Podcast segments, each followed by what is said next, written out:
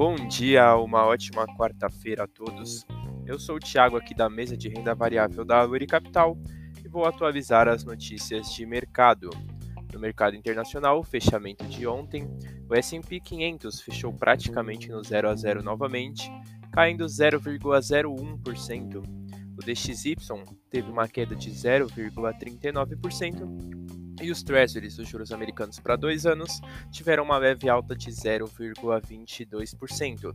As bolsas internacionais fecharam estáveis, praticamente no mesmo nível do dia anterior, com a expectativa do CPI que sai hoje e pode influenciar a postura do Fed na próxima decisão de juros. Os indicadores para o dia de hoje, o CPI sai às 9h30 e os estoques de petróleo bruto dos Estados Unidos saem às 11h30.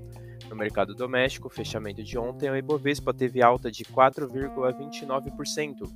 O Dow Foot teve uma queda de 1,23% e o DI1F27 teve uma queda de 1,63%.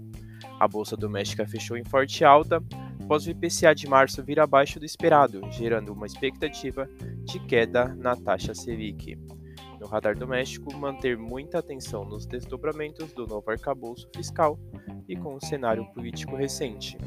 Essas foram as notícias do dia de hoje. Desejo a todos ótimos negócios.